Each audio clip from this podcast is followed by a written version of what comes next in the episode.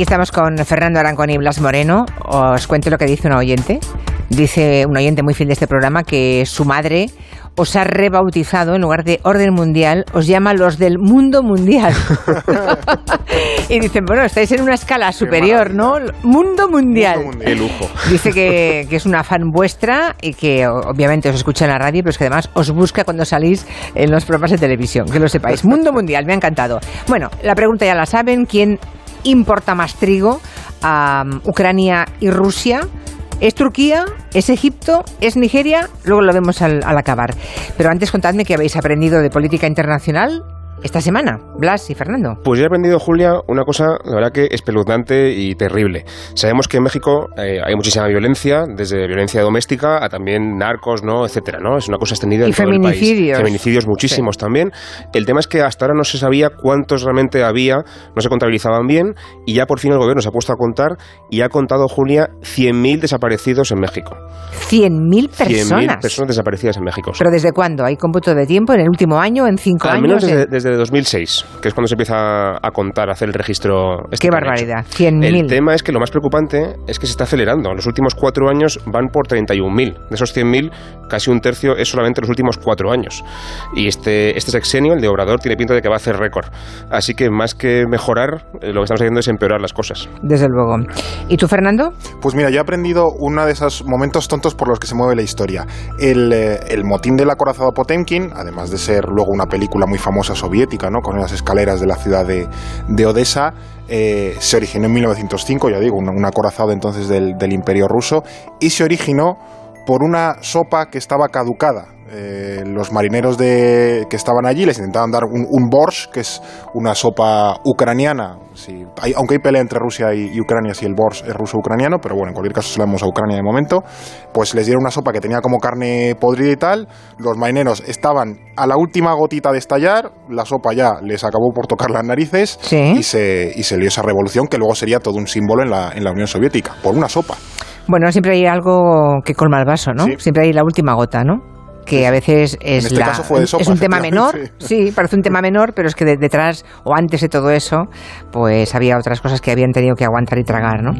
Esta semana nos pregunta un oyente por las elecciones en Filipinas, eh, porque el pasado lunes ganó Ferdinand Marcos, claro, de entrada, hasta que no es el Junior, y dice, Dios mío, ha resucitado aquel dictador, ¿no?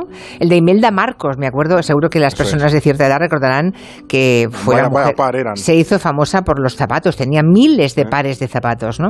Bueno, era un dictador en todo, en, fin, en toda regla.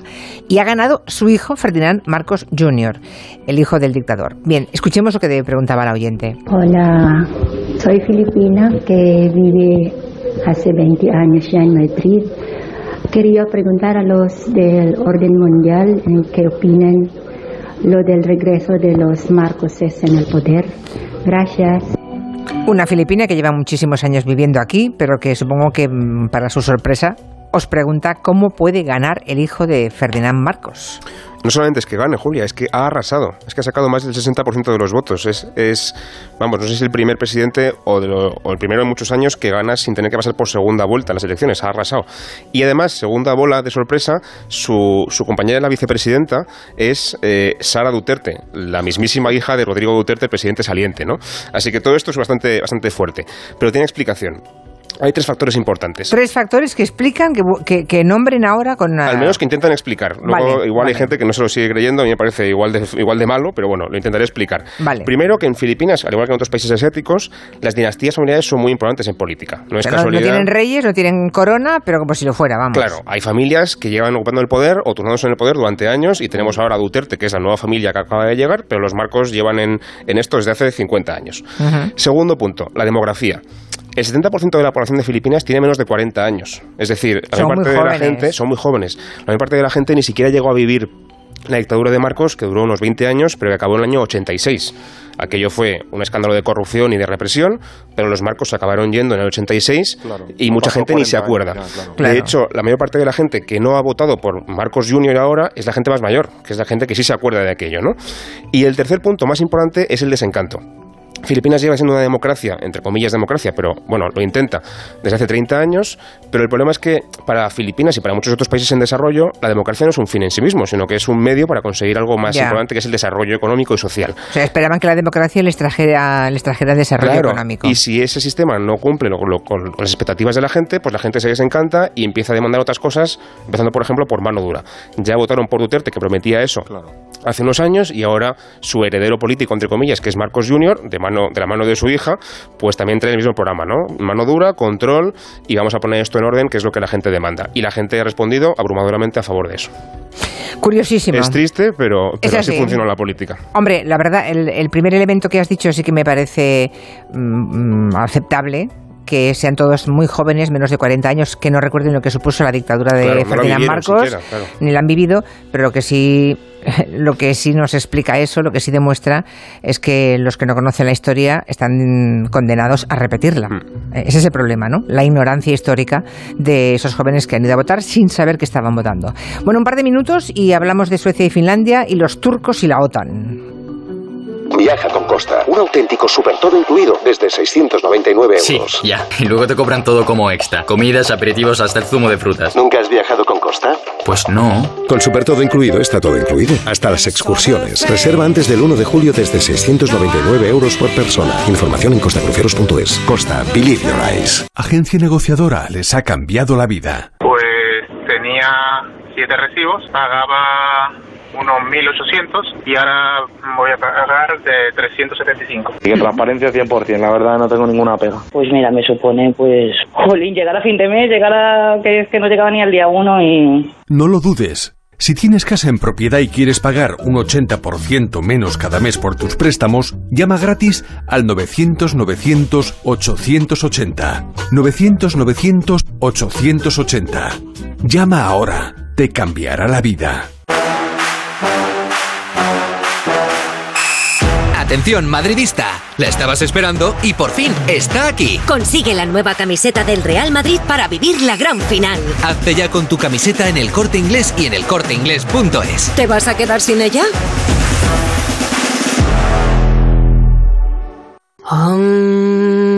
Repite conmigo. Mensana, incorpore fresco. Este verano la clave del bienestar te la trae Iberdrola Aire Acondicionado. La tranquilidad de ahorrar con los equipos más eficientes del mercado y una financiación 24 meses sin intereses. Pide tu presupuesto sin compromiso en el 914 27 63. Iberdrola, por ti, por el planeta. Empresa colaboradora con el programa Universo Mujer.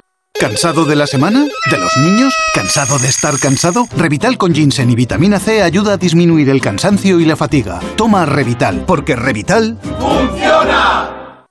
Un viaje es mucho más que desplazarse de un lugar a otro. También es componer una canción o escribir historias que nos hagan viajar. Un viaje es crear una receta única. Y muchos de estos viajes han comenzado con una botella de Ramón Bilbao. El viaje comienza aquí. La semana pasada ya comentamos que Suecia y Finlandia estaban a punto de mandar la solicitud de entrada en la OTAN. Mm, ese momento histórico ya ha llegado. Los dos países presentaron formalmente la petición oficial eh, el miércoles, ayer, pero se han encontrado con la oposición de Turquía. Y habrá que contar por qué se oponen los turcos. Bueno, por qué se oponen o qué alegan para oponerse, que es muy diferente. Lo que está diciendo ahora Erdogan es que Finlandia y especialmente Suecia son dos países que apoyan al Partido de los Trabajadores del Kurdistán, el PKK, que es una organización considerada como grupo terrorista por, por, Ankara, por los turcos, porque durante años Suecia además ha acogido a los principales eh, activistas kurdos eh, y muchos de ellos negando la extradición que, reclamaba Turquía, ¿no?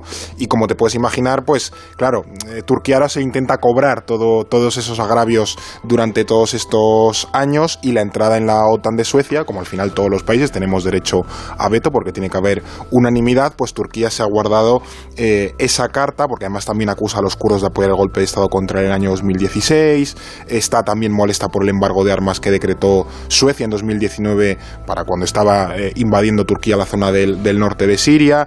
Entonces, esto evidentemente es una piedra en el zapato en ese camino de Suecia y Sí, porque basta que un solo basta que un solo país ejerza el derecho al veto y como no hay unanimidad no puede entrar ningún otro país. Eh, Pero ¿veis de verdad a Turquía impidiendo de verdad hasta el final la entrada de Suecia y Finlandia en la OTAN? Yo sinceramente creo que no, y también espero que no personalmente. ¿Por qué? Porque creo que lo que quiere Erdogan aquí es apretar un poco las tuercas para extraer algo de esta crisis, ¿no? Para ganar algo con esto, pero es un farol en realidad, es un órdago. ¿Por qué? Primero, la crisis económica que tiene Turquía es brutal. Aquí estamos hablando en España de una inflación del 9,8%, que ya es una locura. Allí están en el 70% de inflación. O sea, está- Inflación al 70% en Sí, sí, Turquía. sí. La lira está devaluadísima. Además, Erdogan, que no es economista ni tiene ni idea de economía, no hace más que intervenir en lo que hace el Banco Central y agrava las cosas. su cuñado, O sea, Algo así, fatal, sí, sí. cosa- Entonces, lo que está haciendo Turquía, en mi opinión, es, como digo, presionar a cambio de conseguir alguna concesión, quizá algún apoyo económico por parte de Occidente, de Estados Unidos sobre todo, y también hay que tener en cuenta que hay elecciones en Turquía en 2023, el año que viene. Entonces Erdogan se juega la, la reelección con el tema económico de fondo y también sabe que como a sus votantes nacionalistas el tema kurdo les moviliza mucho, pues se aprovecha para dar alguna pollita a Suecia y Finlandia con esto, igual también algo rasca. Pero yo creo que en cuanto consiga alguna concesión de Estados Unidos, y creo que est- Estados Unidos se la querrá dar porque si no va a haber problemas, Ujú. eh, Erdogan ense- enseguida plegará velas y ya está. O sea que, mm, para entendernos, alega que son los kurdos, que Suecia da cobijo a personajes mm, turcos que él considera terroristas, ¿no? Mm, A un, un pueblo el turco aplastado por Turquía, bueno, por la historia y por Turquía en particular en los últimos tiempos, ¿no? Mm. Pero todos sabemos que lo que quiere es pasta Erdogan y Turquía, ¿no? Es pasta se- y alguna ser- concesión, algún gesto con el tema kurdo para contentar a su electorado de cara a las elecciones. ¿Qué Pero sobre salida, todo pasta. ya, ¿Qué salida tiene el gobierno turco entonces? Bueno, pues al final eh, intentar rascar alguna concesión, eso, de, más que de Suecia o de Finlandia, que no creo que se bajen de, de la burra, creo que más bien apoyo de Estados Unidos o algo por el estilo, que también les intente contentar un poco. Es un poco, yo, yo creo, lo que, de, lo que decía Blas. Se lee más en clave interna esta decisión que en el hecho de que Turquía tenga algún proyecto internacional o algo así que, que no encaje con la entrada de Suecia. También es verdad. Julia, eh, un apunte extra muy breve, que Turquía se lleva muy bien con Rusia y tiene relaciones muy cercanas con Rusia. Entonces, quiere amagar un poco o no quiere dar a entender que acepta de plano esta, esta adhesión sin ninguna pega, porque entonces quedaría muy mal con Rusia. Como mínimo, disimular un poquito de cara a Moscú antes de aceptarlo. Hacerse el duro un poquito. Sí, así para- exacto. Pero al final, si le sueltan al señor Erdogan un montón de millones de dólares, probablemente Ya, le ya ayuda. lo hacemos con los migrantes. O sea, Claro. que al final él ya Sí, sabe de qué va más, este juego. claro. Pero mucho más, ¿no? Porque si tiene unas elecciones presidenciales en breve, pues mm, un empuje a su economía, ¿no? Y con eso seguramente no habría. Bueno, lo vamos a ir viendo, lo Mm. vamos a ir viendo. Últimamente he aprendido con vosotros que en política internacional todo se soluciona o casi todo con dinero encima de la mesa.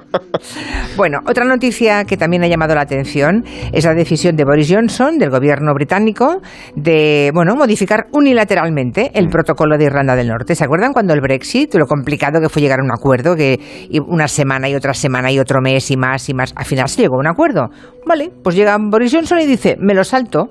¿Esto qué significa y cómo nos puede afectar? Con, con Reino Unido hay acuerdo hasta que a ellos no les interesa que hay- no haya acuerdo, entonces volvemos a tener lío. Es otro juego bastante irresponsable de, O sea, de este Johnson. señor pensaba que el, que el Brexit no tendría consecuencias. Ahora ve que llegan las consecuencias y dice, ah, no quiero, por no haberse claro. ido, ¿no? Y en, y en un entorno bastante turbulento a nivel internacional. Para que los oyentes se sitúen, el protocolo de Irlanda del Norte es eso, es el acuerdo que regula esa relación comercial entre Irlanda del Norte y la Unión Europea, que la idea era mantener Irlanda del Norte como dentro del, del espacio económico europeo para que pudiesen comerciar con el resto de Irlanda, porque al final ellos dependen mucho. Entonces, lo que crea de facto es una aduana en vez de en Irlanda del Norte entre Irlanda del Norte y el Reino Unido. Y eso al final genera muchas eh, tiranteces también en la propia Irlanda del Norte. Le sumamos que hace unas pocas semanas ganó el, el Sinn Féin las elecciones irlandesas, algo que no había pasado nunca y de hecho el sistema electoral estaba diseñado para que no, para que no pasase tampoco. Entonces estamos en una situación bastante peliaguda para lo que es el, el- bueno, la- los, los favorables a,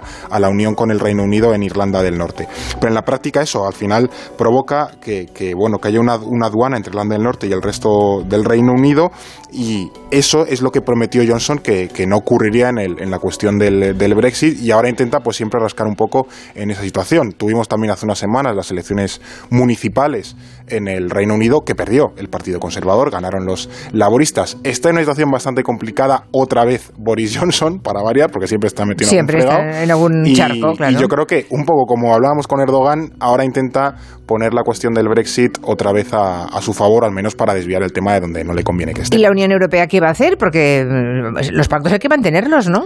Claro, ellos lo que han dicho es que esto no se puede renegociar, porque ya lo acordamos. De hecho, lo, lo firmó el propio Boris Johnson hace unos años. O sea, no es que haya llegado al gobierno después del acuerdo, es que él firmó el acuerdo y lo prometió y lo vendió como que era un, buen acuerdo, ¿no? Ellos han, dicho- han dicho que no se negocia, así que el problema es que si el Reino Unido mantiene ese chantaje, estamos abocados en realidad a una guerra comercial entre Londres y Bruselas. ¿Es inevitable? Pues depende un poco de hasta dónde quiera llegar Johnson. Como decía Fer, está bastante más débil, las encuestas están hacia abajo, el escándalo del Partygate sigue por ahí circulando, en fin, ¿no? Y aquí la clave, creo yo, de nuevo va a ser Estados Unidos, como con Turquía. ¿Por qué? Porque Estados Unidos ya ha dicho que no va a haber ningún acuerdo comercial con el Reino Unido si el Reino Unido, a su vez, rompe el acuerdo con la Unión Europea. Y además hay que tener en cuenta que Biden es de origen irlandés y tiene muchas simpatías personales con el tema de. Irlanda, con lo cual no le hace Católico, ninguna además. gracia, no le hace ninguna gracia que, que Johnson juegue o o pueda romper este acuerdo que al final se juega la paz en Irlanda, que es al final para lo que se firmó. Bueno saber y recordar que Biden está del lado de Bruselas, está del Sí, lado de sí. Unión Europea, ¿eh? O sea, era, era Donald Trump el que era partidario del Brexit. Coincidieron en el tiempo Y amigo de se Johnson. ayuda, claro, amigo de Johnson, coincidieron en el tiempo y se hicieron mutuos favores, ¿no?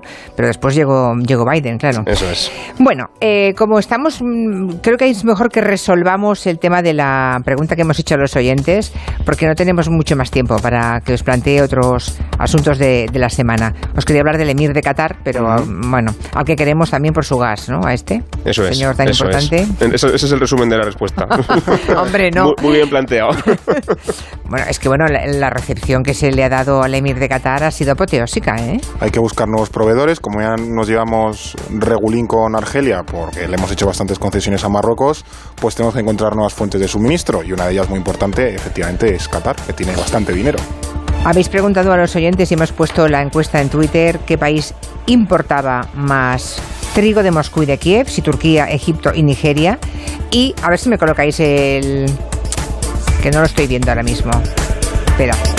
¿Lo tenéis ahí vosotros o no? Estoy buscando. ¿Las respuestas? Sí, las Sí, yo te respuestas. las canto. Mira, un 38% de los oyentes ha dicho que Turquía, un 39%, un puntito más, ha dicho que Egipto y un 23% ha dicho que Nigeria. O sea que ha ganado Egipto. Para por- los oyentes. Para Por los los oyentes. pelos. O sea, sí, por los pelos gana Egipto. Creen que es el, programa- el- el país que compra más trigo a Kiev y a Moscú, seguido de Turquía y de Nigeria. Y la respuesta correcta es.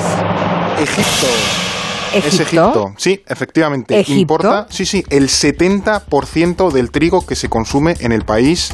Egipto, que no sé cuántos millones de habitantes tendrá, pero más de ciento y Más pico más de debe 100, tener, sí. Claro, muy tranquilamente. Es un país que, bueno, también pasa con Turquía y con Nigeria. ¿eh? No pensemos que estos países están lejos, importan muchísimo alimento a nivel externo. Pensemos que también en estos países la dieta se sustenta o sobre el arroz o sobre el pan, en fin, sobre alimentos eh, bastante básicos y una alza tan tremenda de los precios de los alimentos eh, que está habiendo ahora mismo en los mercados internacionales aboca a este tipo de países a crisis gravísimas. A lo mejor no lo vemos la semana que viene, pero el año que viene, como esto siga así, que tiene pinta de que va a seguir así, vamos a tener muchos, muchos, muchos problemas en buena parte de los países del mundo, a nivel sobre todo los que están en, en vías de desarrollo.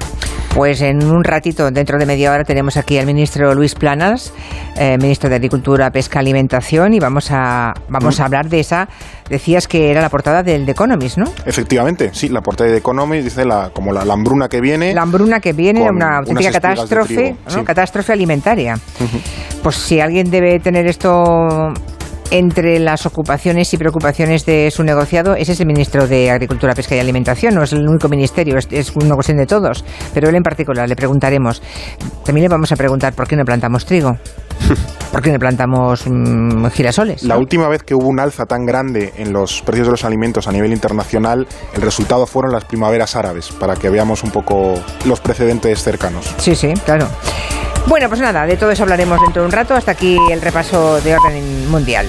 Hasta la semana que viene. Buena tarde. Adiós. Adiós. Ahora llega el mensaje de Ibudol de los amigos de Kern Pharma. Su compra, efectivo o tarjeta. ¿Qué? Perdón, es que tengo un dolor de cabeza. Pues al dolor, ni agua.